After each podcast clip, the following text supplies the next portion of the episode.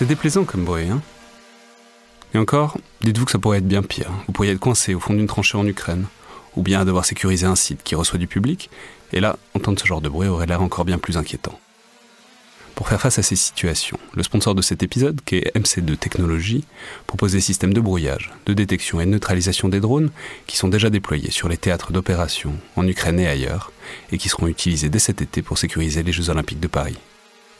Vous pourrez notamment les découvrir sur le salon Rosatori au parc des expositions de Villepinte, du 17 au 21 juin 2024. Ah, fait du bien quand ça s'arrête. Hein.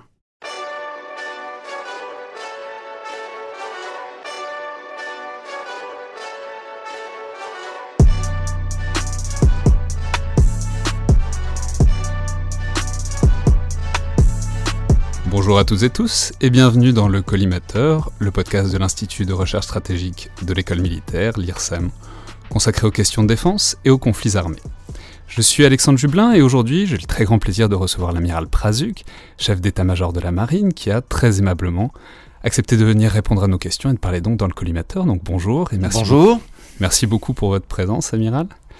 Alors, je le dis tout de suite, j'ai énormément évidemment de questions sur vos fonctions actuelles, sur la marine, sur son actualité, sur ses perspectives, et elles viendront. Mais avant tout, je voudrais vous parler un petit peu de vous, de votre parcours et de votre carrière, parce que euh, évidemment, celui-ci informe toutes ces perspectives et recoupe même certaines choses dont j'aimerais parler à l'occasion de ce podcast.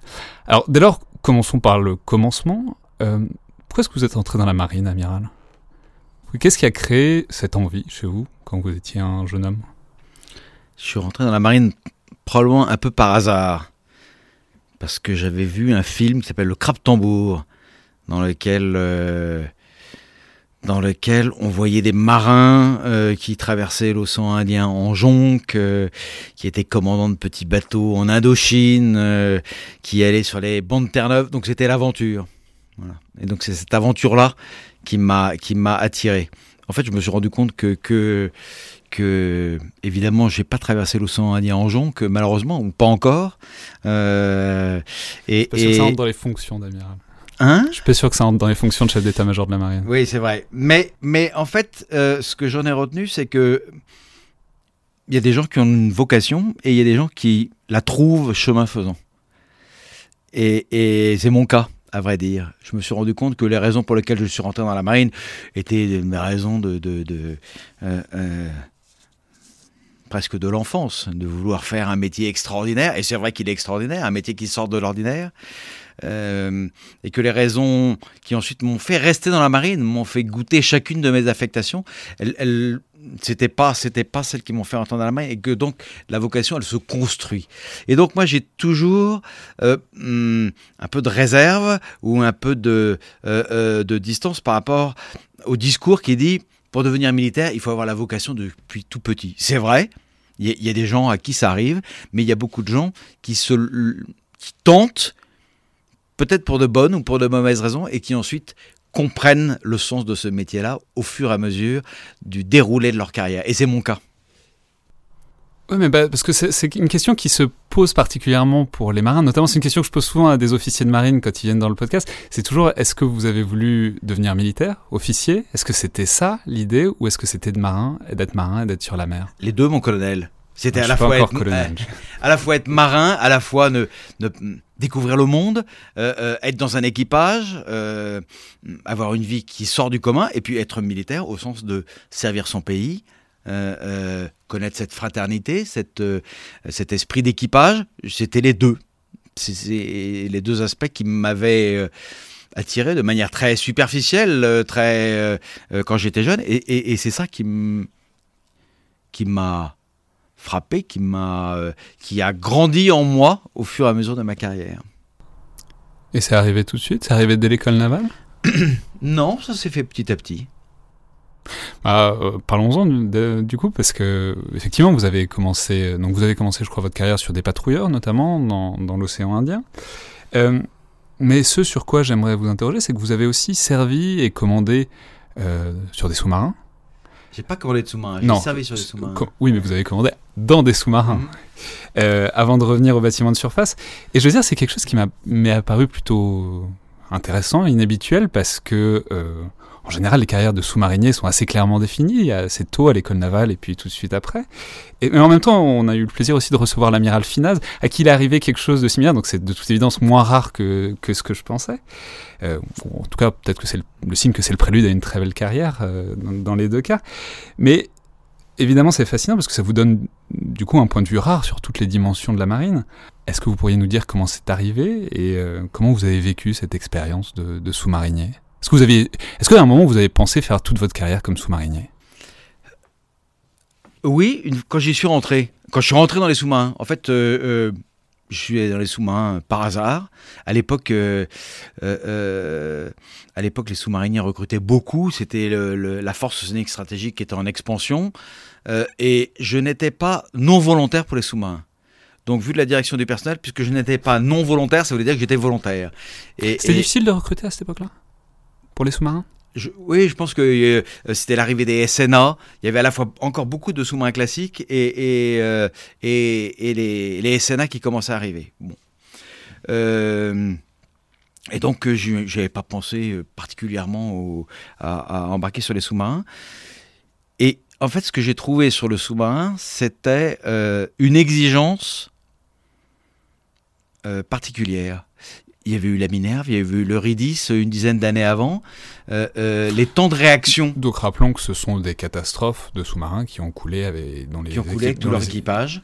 Euh, et donc j'étais affecté sur ce, sur ce type de sous-marins et des sous-marins classiques.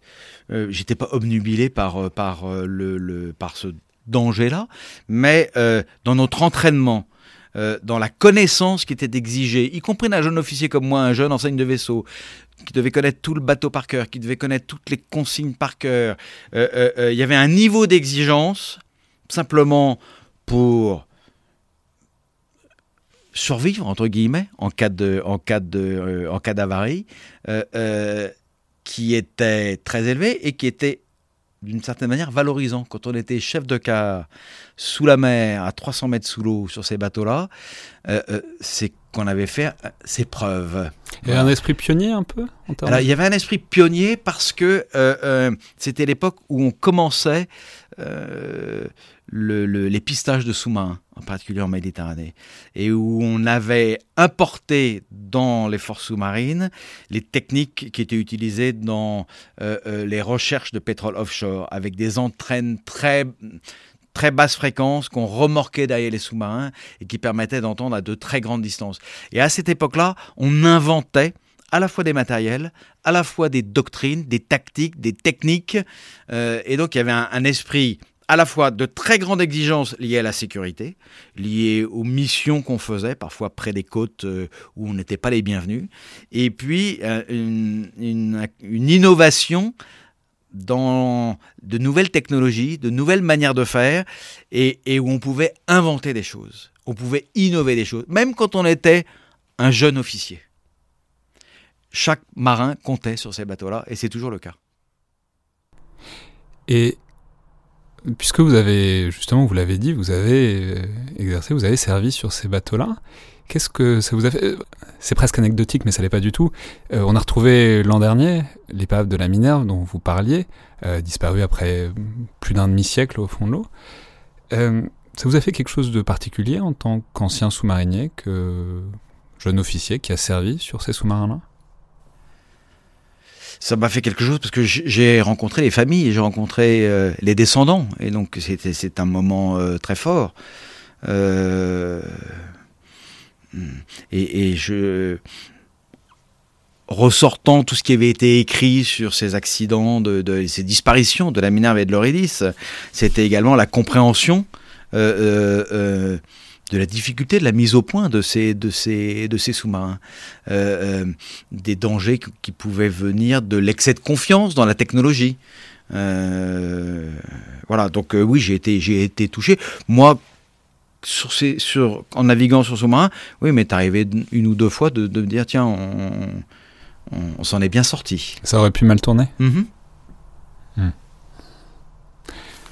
Alors pourquoi vous êtes remonté à la surface? Je suis remonté à la surface parce que, euh, euh, encore un coup du hasard, euh, la qualité de ma vue déclinait, j'étais myope, comme c'était tout bête, euh, euh, comme beaucoup de monde. Et à cette époque-là, il fallait avoir une bonne vue pour rester sur sous-marin. Il fallait avoir une bonne vue. C'est un peu paradoxal. Non? Pas du tout.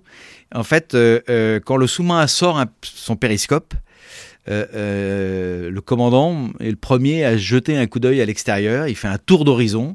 Et, s'il y a quelque chose à voir, il faut qu'il l'ait vu. Il faut qu'il y ait une sûreté dans, dans, ce tour d'horizon. Voilà. Et donc, quand on n'a pas une bonne vue, eh ben, euh, alors aujourd'hui, on pourrait mettre des corrections automatiques, etc. À l'époque, c'était pas le cas.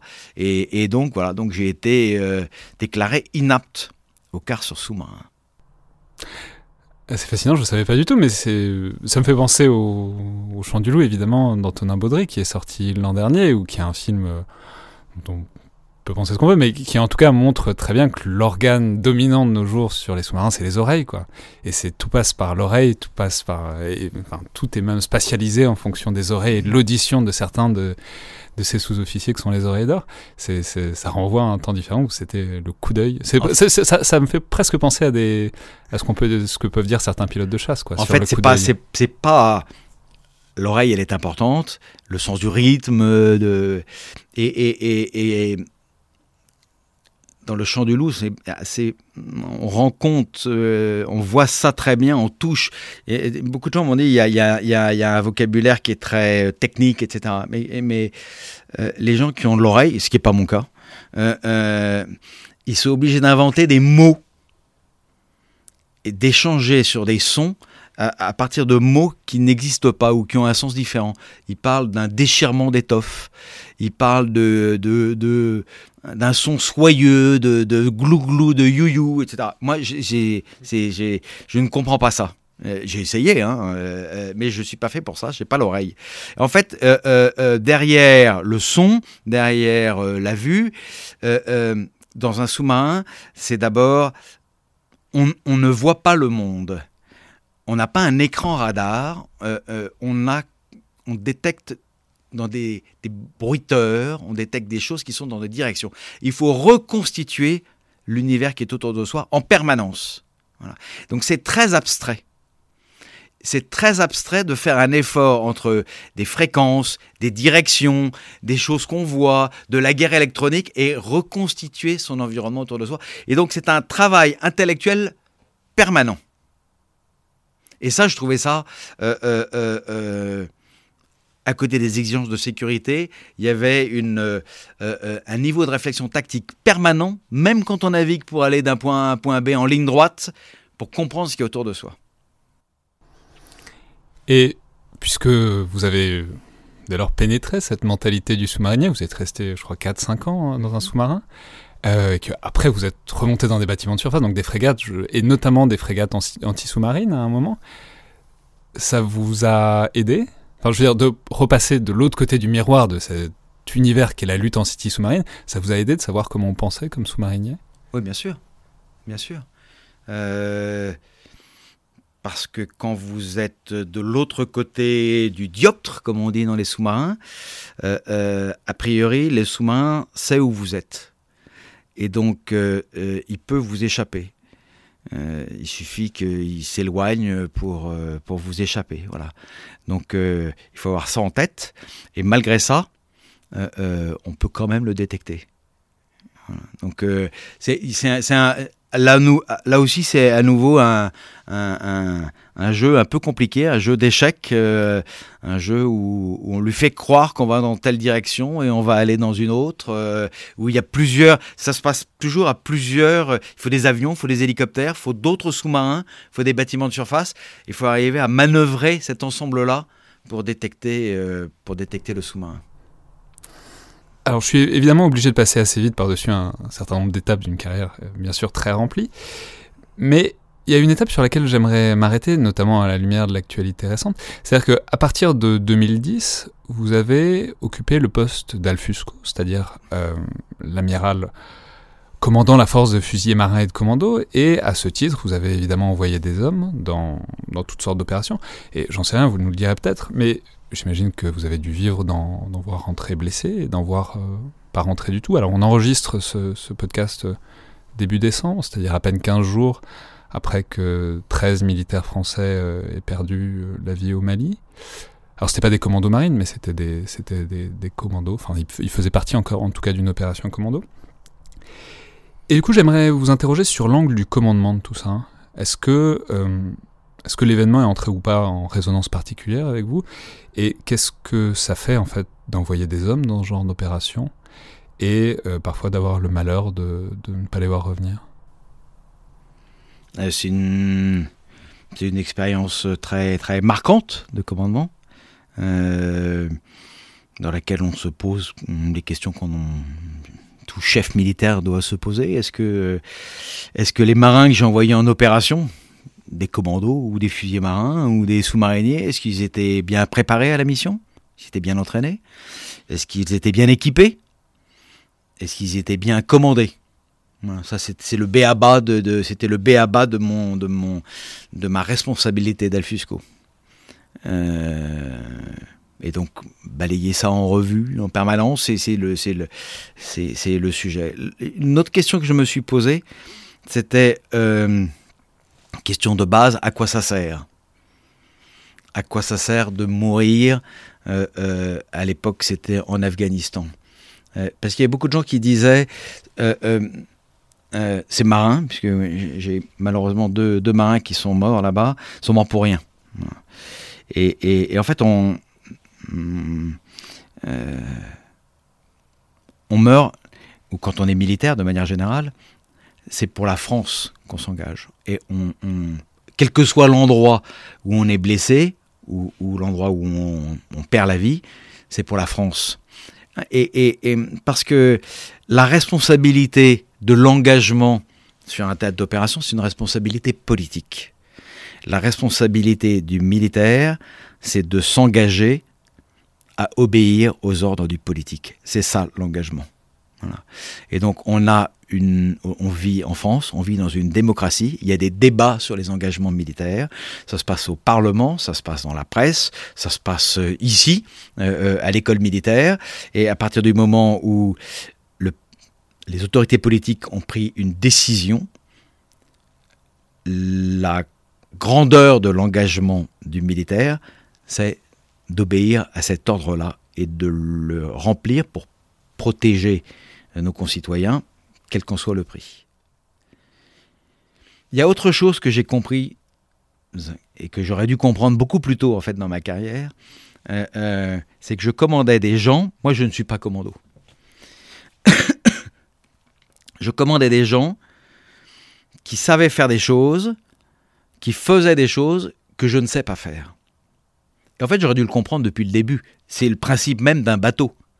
Sur un bateau, euh, euh, le boulanger, il fait des baguettes, je ne sais pas faire une baguette. Euh, ou le mécano, il, démonte un moteur et je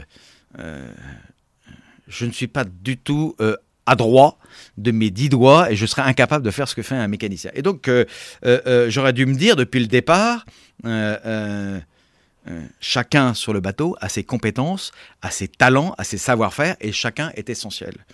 Mais peut-être que je me disais, quand j'étais plus jeune, bah, si j'apprenais à faire une baguette, je pourrais faire le boulanger sur un bateau. Voilà. Mais là, je touchais du doigt, avec euh, les commandos marines en particulier, euh, le fait que je commandais des gens qui faisaient des choses qui, moi-même, physiquement, sans parler du courage physique, simplement sur l'aptitude physique, faisaient des choses que je ne saurais jamais faire. Je n'ai jamais su faire. Voilà et qui pourtant acceptait mes ordres et, euh, mon commandement.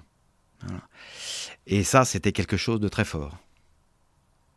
Et qui me fait, qui m'a, qui m'a fait réfléchir et qui fait qu'aujourd'hui, alors, dans la, les marins, ils connaissent mon, mon, ma, devise, chaque marin compte. Et c'est pas chaque marin compte au sens du chaque marin a droit à quelque chose, chaque marin euh, a droit à une part du gâteau, etc. C'est que chacun sait faire une chose de spéciale, de particulière que n'ont pas les autres, que ne savent pas faire les autres. Voilà. Et qu'un équipage sur un bateau, c'est le rassemblement du plus grand nombre de compétences dans le plus petit nombre de personnes.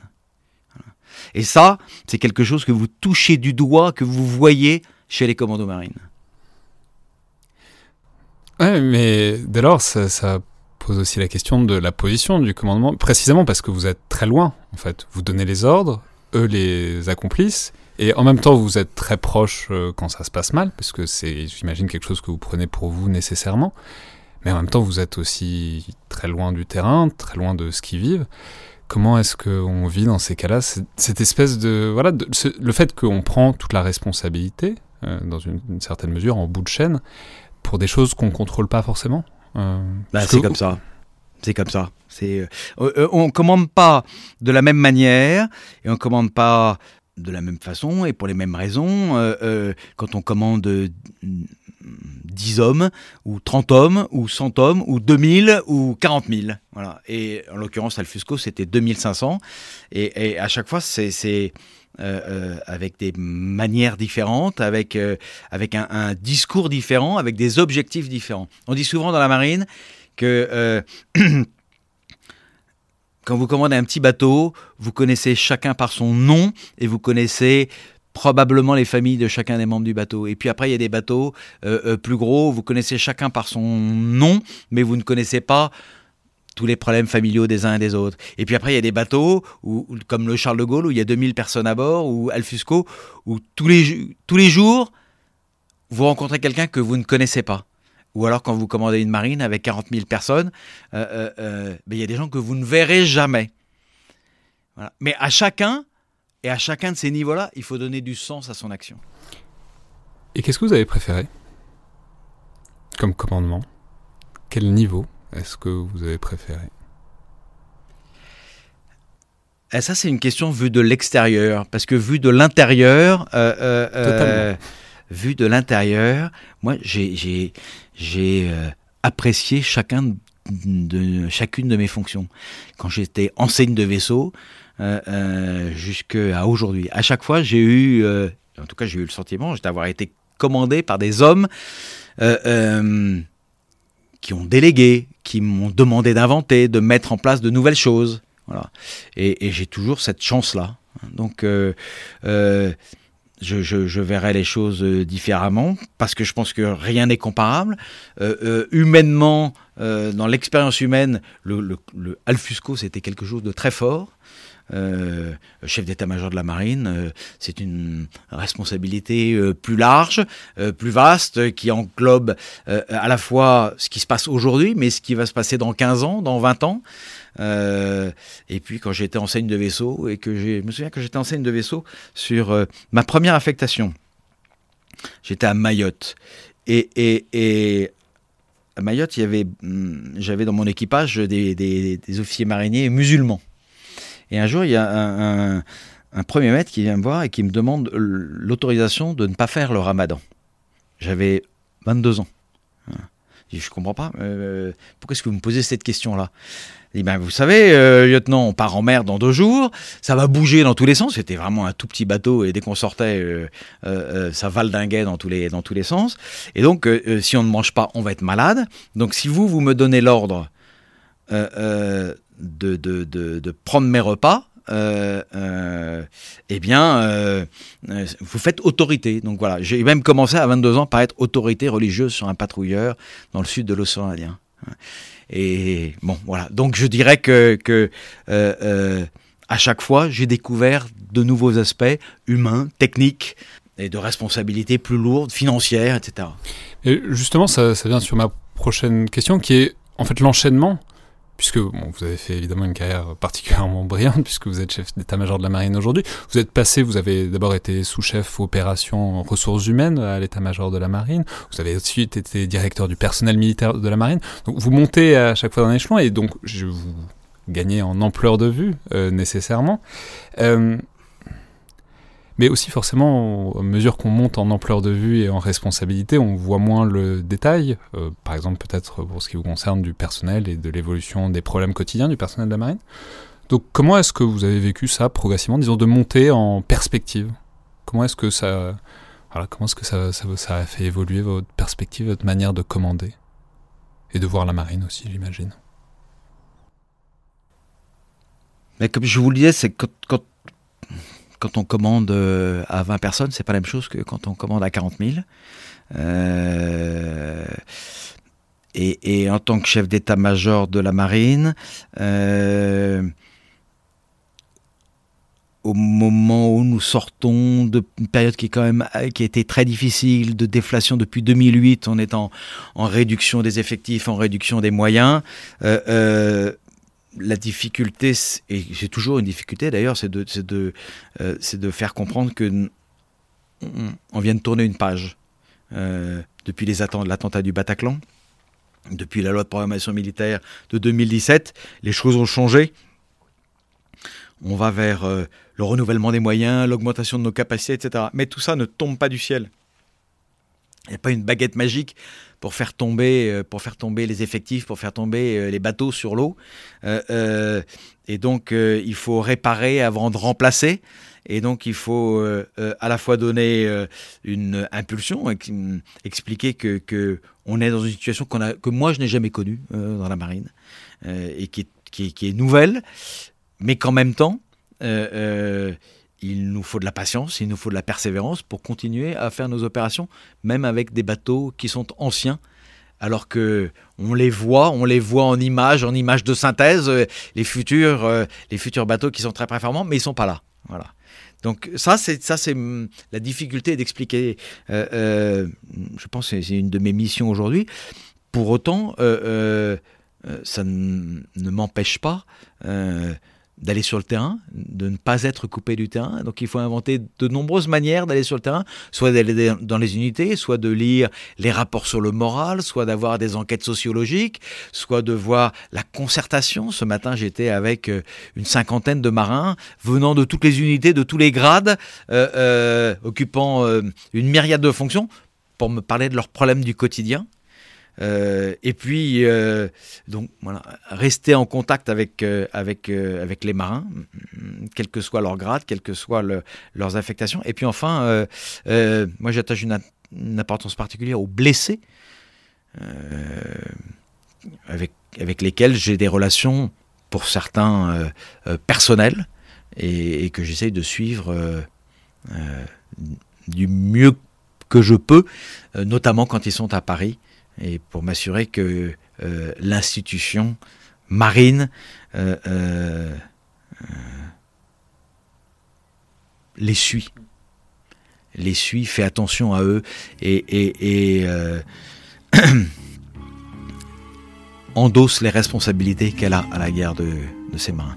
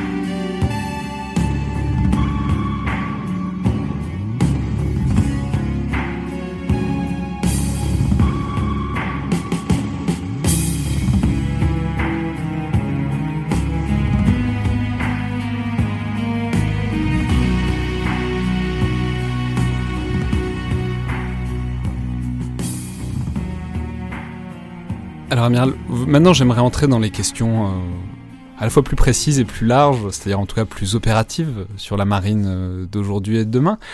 Et la première question, c'est peut-être justement pour reparler de ce dont vous parliez à l'instant, c'est-à-dire de la ressource humaine, du personnel, puisque ça a été aussi votre spécialité euh, pendant longtemps, notamment dans votre carrière à l'état-major.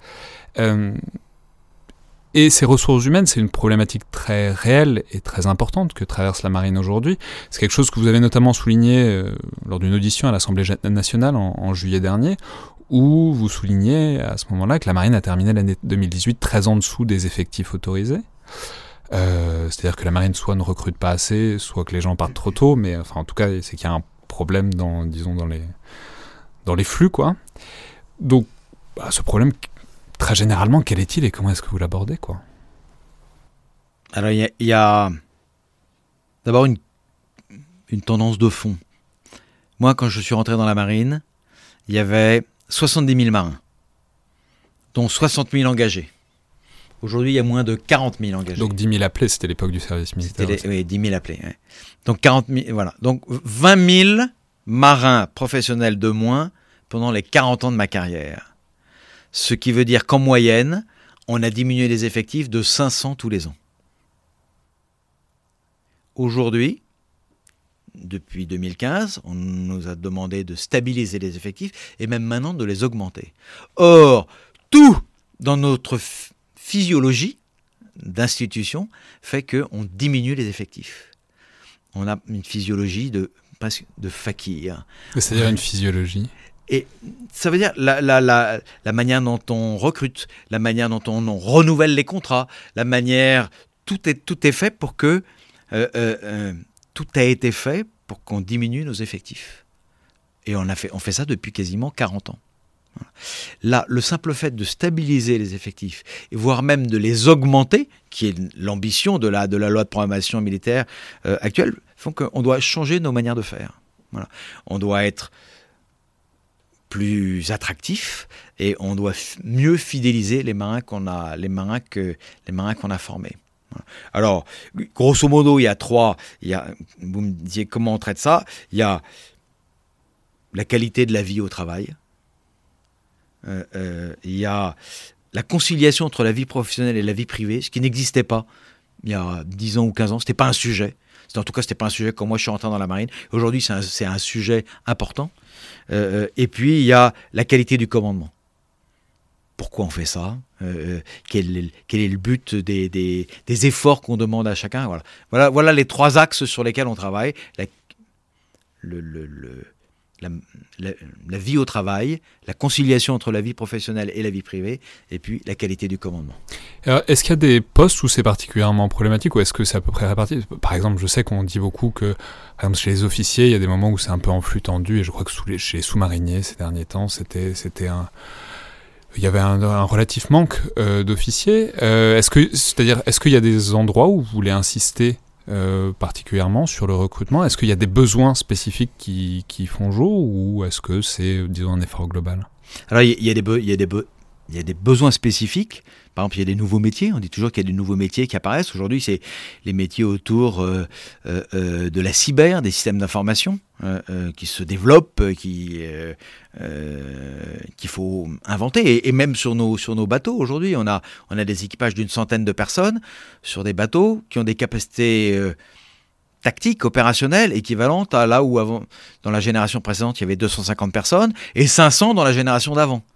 Et donc ça veut dire que ceux qui sont sur le bateau, aujourd'hui, une FREM, avec un équipage d'un peu plus de 100 personnes. Donc une frégate multimission. Une frégate européenne multimission. Il faut plus de polyvalence. Euh, euh, il faut être plus pointu sur, euh, sur les techniques. Donc, donc on change, on va, donc on va chercher des jeunes où, on développe des compétences en matière de cyberdéfense, en matière de mécatronique, un mélange de mécanique, d'électricité, d'électronique qui n'existait pas. Donc là, il faut inventer des filières, des filières de recrutement, des filières de formation. Et puis, après, il y a des métiers qui sont plus difficiles. Euh, euh, et, donc sur lesquels on fait des efforts particuliers. Ça a été les fusiliers marins, été les atomiciens. Et donc à ce moment-là, on, met des, on met des, on porte une attention particulière à ces filières et on arrive à, rétablir la situation. Mais en général, l'effort qu'on a fait pour une filière se fait au détriment d'une autre, et donc il y a un autre problème qui apparaît. Je pense que c'est un, je pense que dans un, dans une, une marine qui est devenue une plus une marine de compétences qu'une marine d'effectifs, avec des micro-filières, avec des dizaines, des centaines de micro-filières. Euh, euh, hum, notre avenir, c'est d'avoir à traiter justement euh, des successions de petites crises qu'il va falloir régler au fur et à mesure qu'elles apparaissent. Et on dit beaucoup justement à ce titre, vous, vous insistiez sur la qualité de la vie au travail et les modes de vie, disons la, la conciliation entre vie privée et vie publique. On dit beaucoup que c'est de plus en plus difficile de recruter des jeunes pour la marine en particulier. Alors je vais pas euh, me lancer des banalités sur euh, un monde hyper connecté, ces jeunes qui ne veulent plus lâcher leur smartphone, etc., etc. Mais enfin, le fait est que le mode de vie du marin embarqué plus encore du sous-marinier, souvent loin de sa famille, qui peut parfois pas communiquer. Euh, peut-être que ça présente des défis particuliers dans le monde contemporain, en tout cas dans, les générations qui arrivent et qui devraient être les cibles de recrutement de, recrutement de la marine. Oui, c'est vrai, c'est vrai, c'est un, sujet qu'on entend euh, régulièrement, la rupture numérique. Euh, et je peut pas mentir aux jeunes qu'on veut recruter pour les mettre dans les sous-marins en leur disant qu'ils pourront continuer à, à, surfer sur le web euh, euh, euh à plusieurs centaines d'immersions. Non, ça, ça, ne marche pas. C'est pas pour ça que. Et donc, c'est évidemment notre nos arguments. Ils sont plutôt sur la, à ce moment-là sur le sens de leur métier, sur la défense d'un pays qui a été frappé dans sa capitale même en 2015 et puis plus tard à Nice, en Normandie. voilà, c'est défendre les Français, défendre nos, nos concitoyens, défendre nos familles. C'est évidemment le, le, euh, le premier argument euh, que nous avançons. Là, là, où, là où on peut améliorer la... Ça, c'est une problématique particulière de la marine par rapport aux autres armes. Oui, c'est vrai. C'est vrai.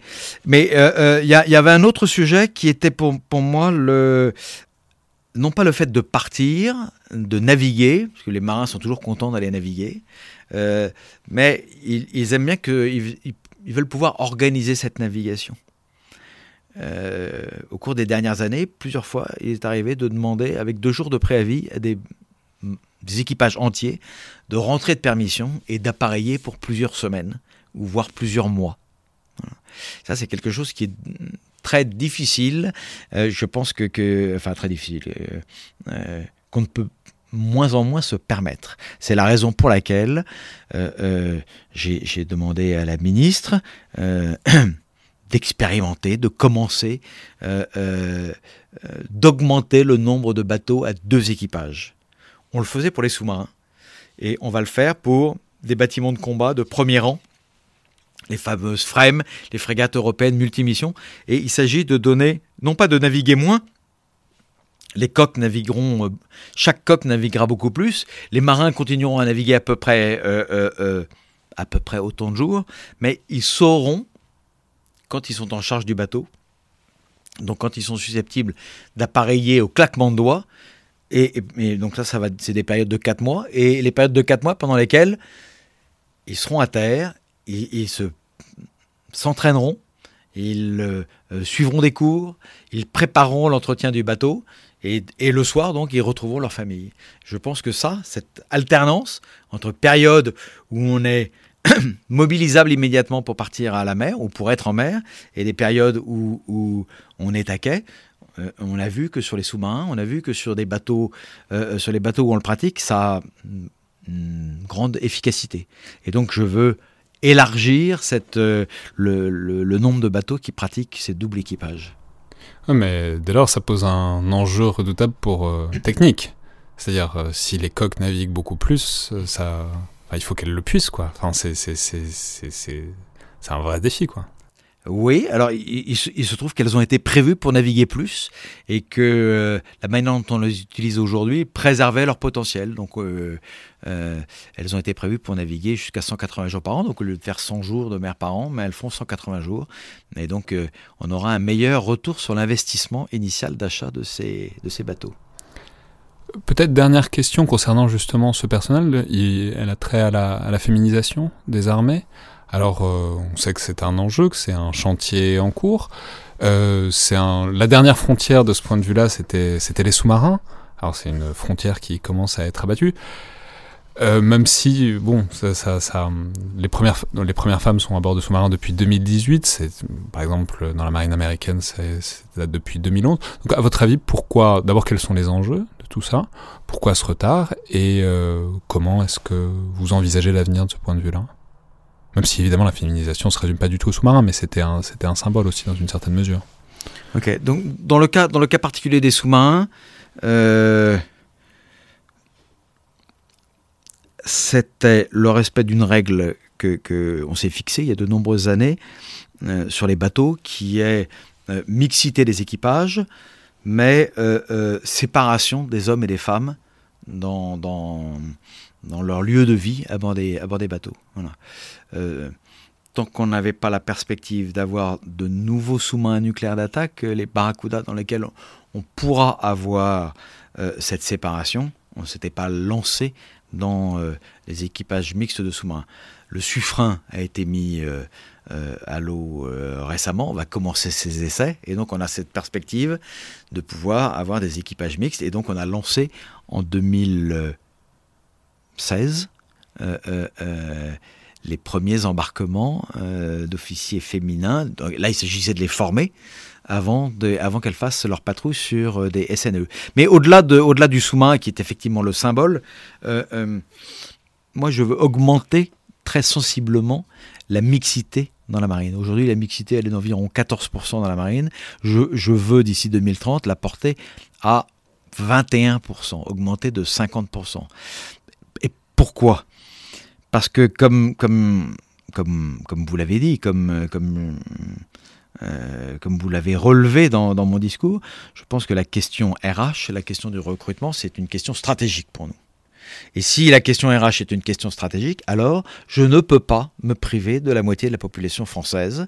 Et donc, il faut aller euh, euh, la prendre en compte. Et aujourd'hui, on voit bien que nos viviers de recrutement, la manière dont nous recrutons, elle, elle va dans des lycées techniques, dans des lycées professionnels où euh, il y a une population qui est très majoritairement masculine, ça veut dire qu'il faut qu'on élargisse nos viviers de, recrutement, qu'on aille plus dans l'enseignement en général, pour faire face aux défis du recrutement qui sont devant nous. Voilà. Donc euh, derrière euh, cet objectif quantifié d'augmenter de 50% le taux de mixité dans la marine, il y a en fait la prise en compte d'une nécessité euh, euh, d'élargir nos viviers de recrutement. Ça aura un impact, ça aura un impact sur la manière, sur les parcours professionnels, ça aura un impact sur la manière dont on, dont on organise euh, la carrière des marins, évidemment. Et ça aura un impact sur l'ensemble des marins. Mais pour moi, c'est une nécessité. C'est une nécessité qui a été, effectivement, comme vous le soulignez, euh, prise en compte dans la marine américaine bien avant nous, avec des taux de mixité qui sont de 25%, donc euh, euh, qui ont été organisés et, qui permettent d'avoir une marine parfaitement opérationnelle. Donc, j'ai pas de doute là-dessus. voilà. Donc, défi RH, défi du recrutement, donc élargir notre vivier de recrutement et donc élargir notre taux de mixité.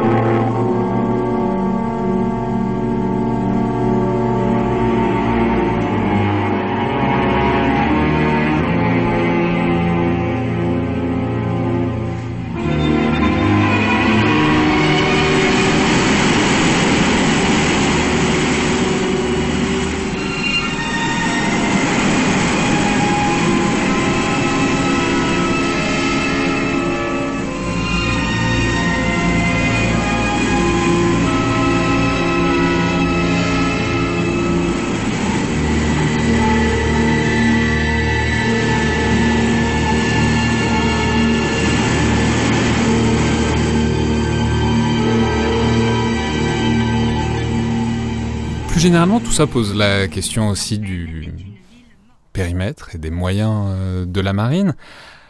Ça pose aussi la question de la dotation. Alors, il me semble pas que vous ayez relevé de problèmes ni de, ni de plainte, disons, par rapport au budget qui est dans la loi de programmation militaire 2020. Mais j'ai lu dans votre audition au Sénat que vous aimeriez pouvoir disposer de nettement plus de frégates euh, que vous n'en avez aujourd'hui. Alors, pour, pour, remplir vos missions, alors je rappelle qu'il y en a 22 actuellement, euh, dont 11 de premier rang. Ah, je, je, vois à votre tête que je me suis embrouillé dans les chiffres.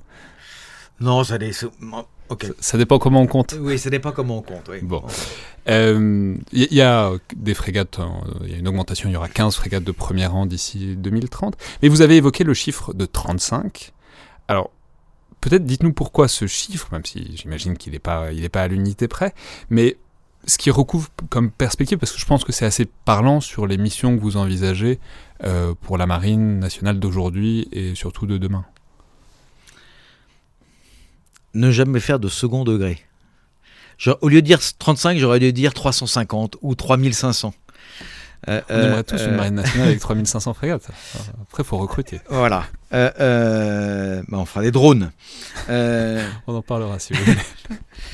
en fait, l'objectif de la programmation militaire, c'est 15 frégates de premier rang. Ça veut dire 15 frégates capables d'accompagner le porte-avions,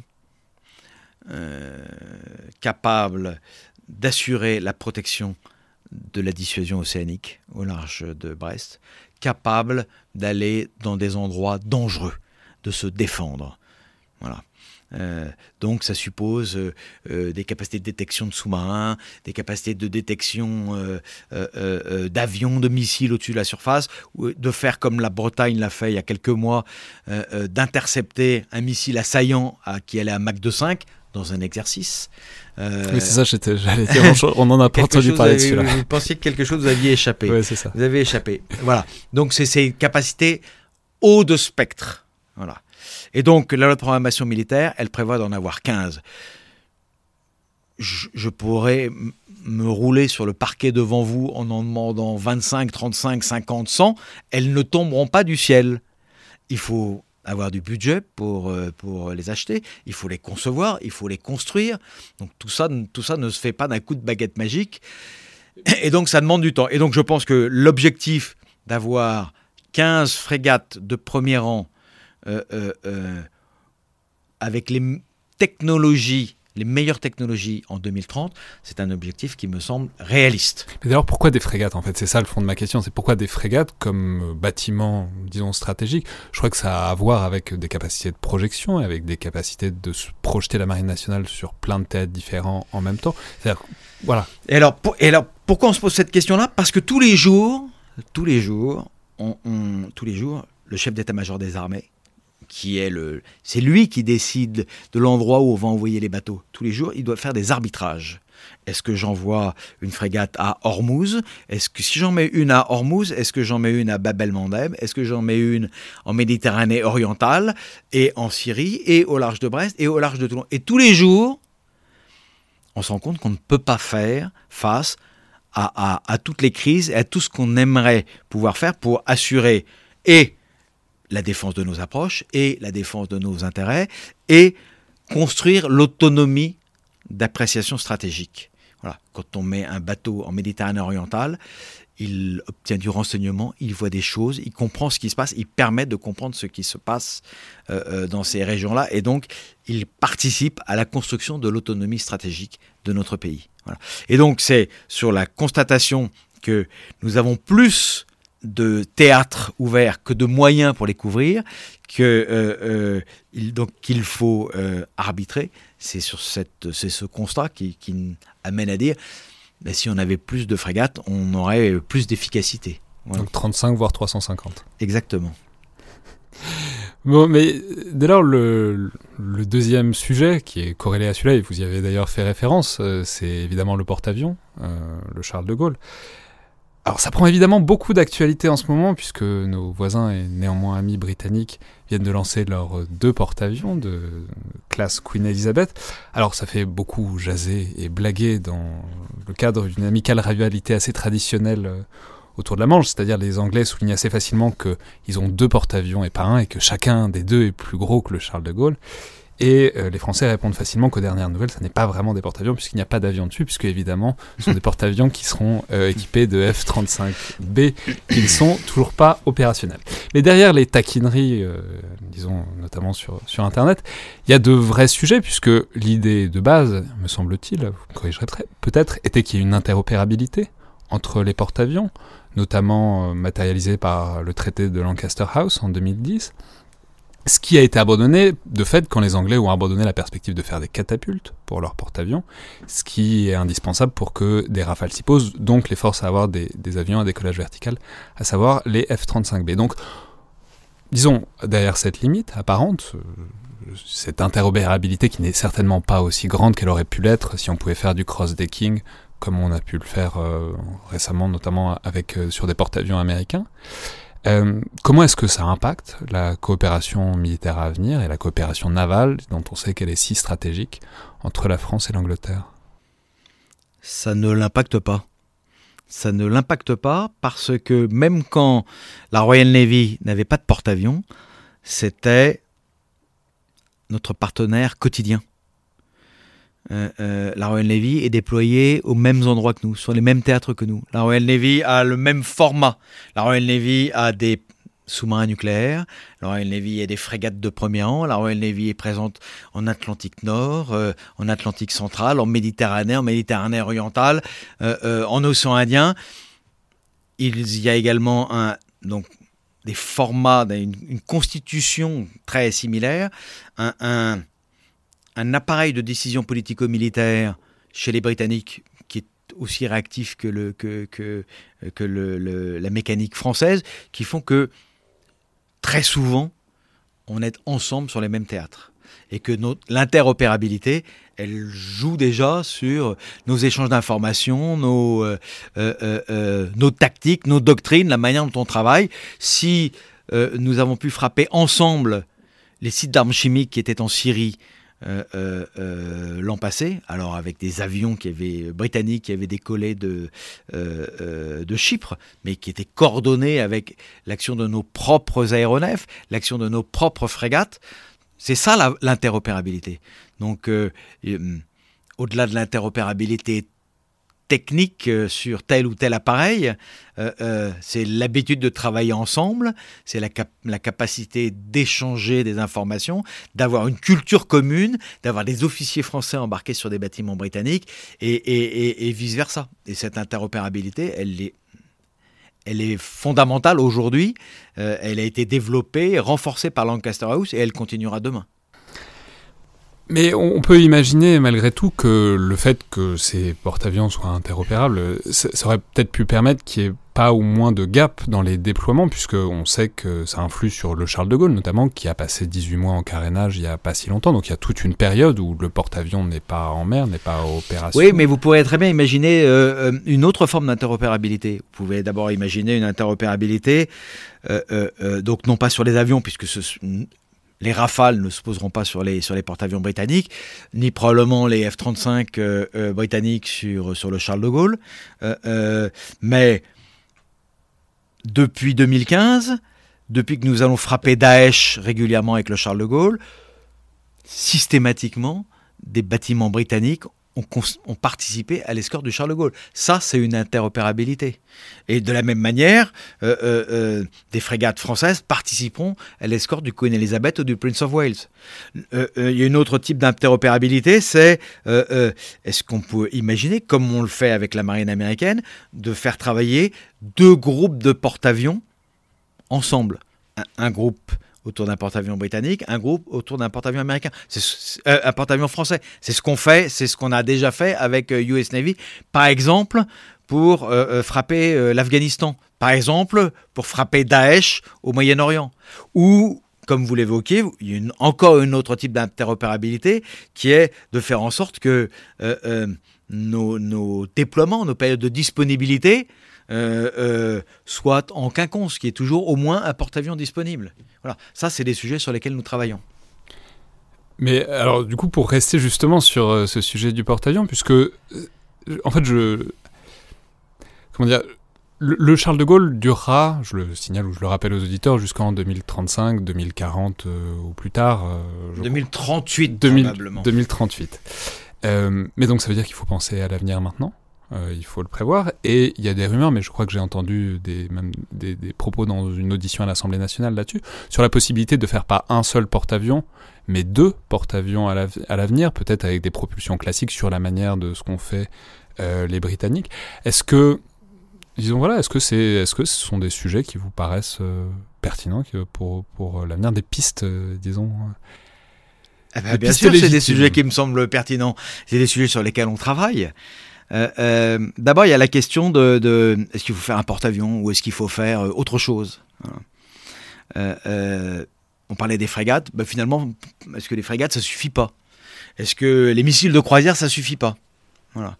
je regardais l'autre jour combien de, combien de frappes avaient été effectuées depuis que le Charles de Gaulle est en action. Il, en a, il a fait 1000 frappes avec ses avions.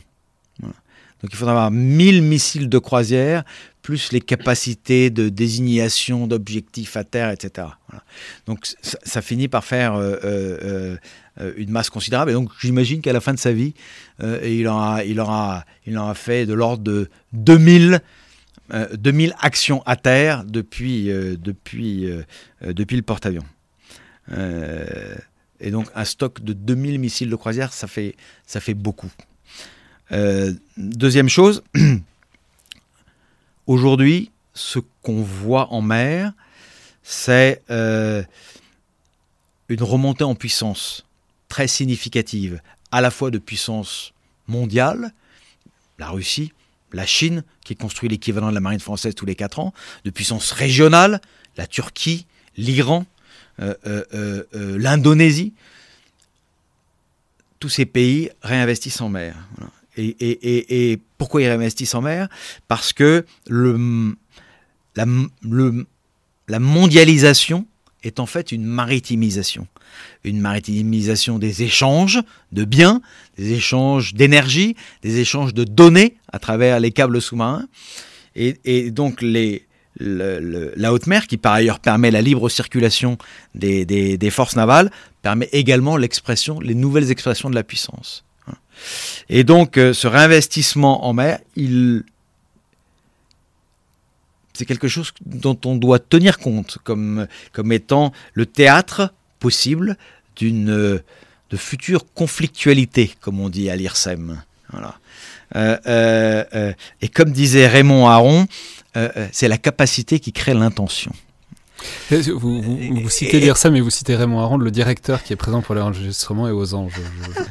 et, donc, euh, euh, et donc, moi, en tant que chef d'état-major de la marine, je, je, je, dois considérer la possibilité de, de d'une retour de conflit en haute mer. Depuis la fin de la guerre froide, les marines, elles sont principalement été occupées, euh, employées de la mer vers la terre, pour faire de la guerre de côte, il faut que nous remettions dans notre horizon stratégique la guerre entre escadres, la guerre de mer, la capacité de contrôler les espaces maritimes. Comment on contrôle un espace maritime? On l'a toujours contrôlé avec un vaisseau amiral, un capital ship, comme on dit en Grande-Bretagne et à l'IRSEM, un gros bateau. Avant, c'était le cuirassé, aujourd'hui, c'est le porte-avions c'est le bateau qui a le plus d'allonge et qui est capable d'aller de, dominer la mer. Il y a, en décembre 1914, il y a 105 ans, l'amiral von Spee arrive au Malouine. Il a réussi à faire la guerre de course, il a réussi à, semer le désordre dans tout le Pacifique. Il, il vient de remporter une bataille devant Valparaiso et les Britanniques se mettent en chasse de son escadre. Il arrive au Malouine. Et au Malouine, il tombe sur une escadre anglaise qui est venue pour le détruire. Et bien qu'il ait l'effet de surprise euh, initial, il se rend compte qu'en face de lui, il a des croiseurs de bataille, il a un cuirassé, des bateaux qui ont des plus gros canons que lui, donc qui tirent plus loin et qui vont plus vite que lui. Et donc, il essaye de s'échapper, mais inéluctablement, l'escadre anglaise se met en route, va plus vite que lui, ne le lâche pas, le rattrape et détruit toute l'escadre de l'amiral von Spee. Ça, c'est le principe du capital ship, du vaisseau amiral, celui qui permet de contrôler l'espace maritime. Et ça, c'est le Et porte-avions. ça, c'est le porte-avions aujourd'hui. Mais alors c'est très intéressant puisque c'est la question sur... C'est un débat qui est très présent aux États-Unis, euh, notamment actuellement, sur l'avenir du porte-avions. Et pour le dire sous la forme d'une boutade, mais qui est assez répandue aux États-Unis, c'est est-ce qu'un porte-avions, c'est pas la cible la plus chère du monde, Euh, notamment euh, face au développement euh, en Chine des missiles anti-porte-avions. Alors pour les connaisseurs, ce sont les, les missiles DF-21 et DF-100. L'idée étant que donc pour le prix d'un porte-avions, vous pouvez avoir énormément de missiles comme ça, de tueurs de porte-avions euh, qui pourraient euh, le détruire probablement assez vite. Donc voilà, ça, ça pose la question de... Il y a l'utilité tactique et stratégique du porte-avions est bien... Son utilité est politique aussi. voire politique, bah, vous, allez nous le dire. Mais, et- mais du coup, si c'est une utilité politique, le, la- le désastre politique d'une éventuelle perte est, est proportionné, j'imagine. Mais est-ce que le porte-avions va donc rester euh, le joyau de la marine, comme il l'est en fond depuis la Seconde Guerre mondiale, depuis la bataille du Pacifique, euh, pour, pour schématiser? Ou est-ce que ce développement de missiles anti-porte-avions, de réponse aux porte-avions, euh, vous paraît une vraie menace pour les configurations actuelles des marines autour de porte-avions? Est-ce que le capital ship est une cible? Et il a toujours été une cible. Est-ce que pour dénier le contrôle de la mer, on essaye de frapper le capital ship de l'adversaire? Tout le temps. Tout le temps. Est-ce que on peut contrer ces, ces- ces- ces menaces-là? On s'y est toujours employé. Par exemple, pendant la guerre du Pacifique, les, guerres entre euh, euh, les combats entre groupes de porte-avions japonais et américains. C'est assez intéressant de constater que, par exemple, la constitution du groupe aérien, donc les avions embarqués sur les porte-avions américains, a évolué tout au long de la guerre du Pacifique. Justement pour être plus défensif, avoir la proportion d'avions défensifs a augmenté par rapport aux avions offensifs, ce qui leur a permis d'arrêter les vagues d'avions d'assaut japonais et, et- avec un, nombre d'avions bien moindre, d'être tout aussi efficace à détruire euh, euh, les porte-avions japonais. Donc ce jeu de, de- de la cuirasse et, et du glaive a toujours existé autour de ce capital ship. Voilà. Euh, je pense que autour des missiles DF-21, DF-100, etc., il y a beaucoup de, communication, mais on comprend également que les difficultés euh, euh, technologiques de désignation d'objectifs, de, de, discrimination de la cible, de mouvement du porte-avions pendant le temps de transit du missile, même s'il va très vite, tout ça fait que les choses ne sont pas aussi simples qu'on peut le lire euh, euh, dans la, presse non spécialisée. Et donc je pense qu'il y a encore beaucoup d'incertitudes autour de tout ça, mais c'est évidemment des développements technologiques qui- qu'il faut étudier, prendre en compte. Et, le jour où on décidera que le capital ship est un autre chose que le porte-avions, eh bien il y aura de nouvelles menaces sur ce capital ship. En revanche, ce qui est certain, c'est que euh, euh, la capacité des forces navales et de forces de grande puissance à se mouvoir à travers les espaces océaniques pour s'approcher de zones dans lesquelles il y a des enjeux stratégiques, des conflits, ça, ça ne changera pas. C'est une voie d'entrée particulièrement, euh, efficace et qui continuera d'être utilisée. Et enfin, peut-être dernière question, puisque vous y avez euh, fait rapidement référence. Vous avez parlé de drones. Enfin, c'était, comme une blague pour dire que quand on n'aura plus assez d'hommes, on fera des drones. Mais en fait, ça n'est pas qu'une blague, puisque c'est une vraie perspective d'avenir. Et bah, en termes de drones à la fois de surface et sous-marin, disons, quelle est la, la stratégie, quelle est l'idée à moyen terme de la, de la Marine nationale? L'idée de la marine est simple, c'est un drone par bateau. Petit bateau, petit drone, gros bateau, gros drone. Voilà. Là, je parle de drone aérien. À quoi ça sert un drone aérien? Il y a des petits drones, c'est quasiment des, jou- des jouets. Ça, ça va être utilisé quand on va visiter un, un- quand euh, en pleine mer, on va visiter un bateau euh, suspecté de faire euh, du trafic d'héroïne, par exemple. On va envoyer une équipe à bord de ce bateau, et on veut s'assurer qu'il n'y a personne qui est caché sur le pont en armes pour s'opposer au premier marin qui va monter sur le pont. Donc euh, là, on est vraiment dans le drone pour aller voir derrière le mur, derrière le bastingage du bateau. Il y a le drone plus, qui a un peu plus d'autonomie, qui va permettre d'identifier je suis euh, dans une zone économique exclusive euh, euh, française, je suis chargé de patrouiller, j'ai plusieurs détections sur mon radar qui sont dans, des, dans, des, dans des directions différentes, j'envoie mon drone pour identifier un bateau. Oui, celui-là, je le connais. Euh, j'ai pas besoin de diriger mon bateau vers lui. Je vais me diriger vers le second contact euh, qui est inconnu et qui est peut-être euh, un pêcheur illicite. voilà, là, je suis dans l'identification.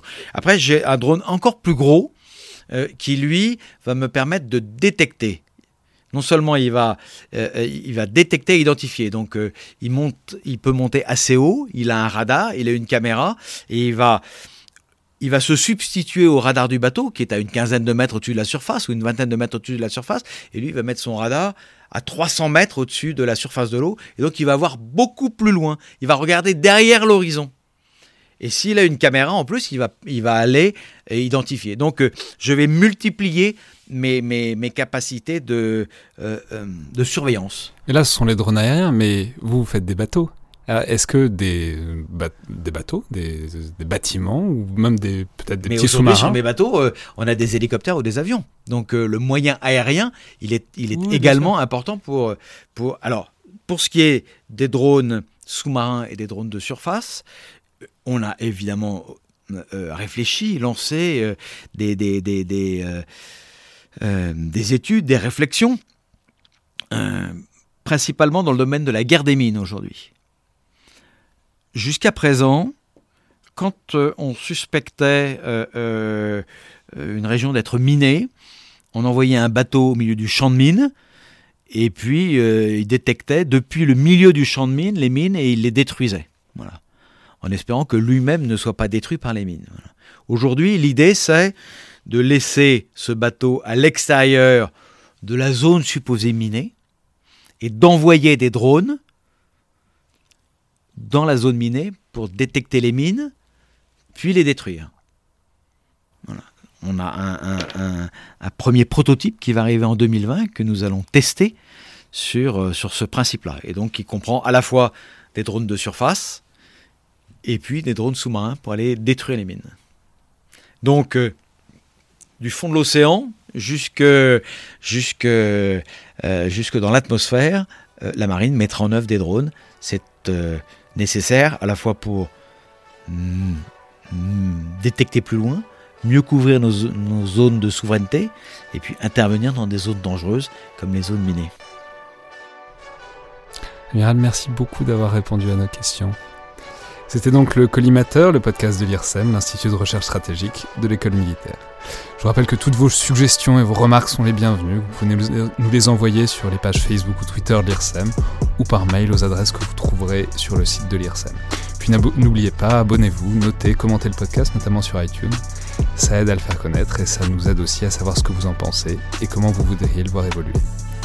Merci à toutes et tous et à la prochaine fois.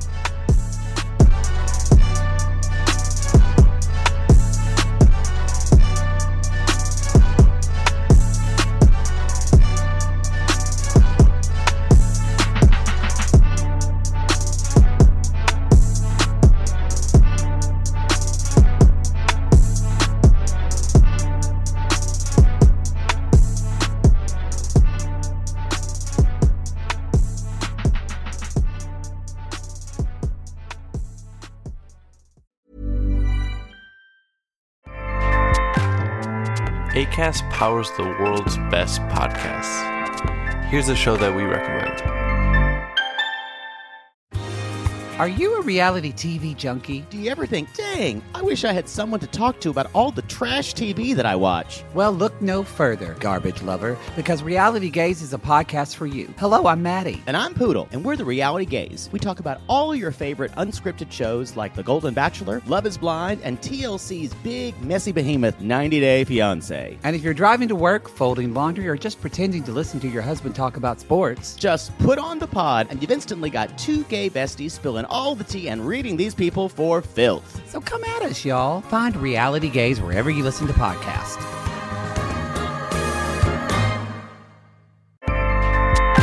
ACAST helps creators launch, grow, and monetize their podcasts everywhere. ACAST.com.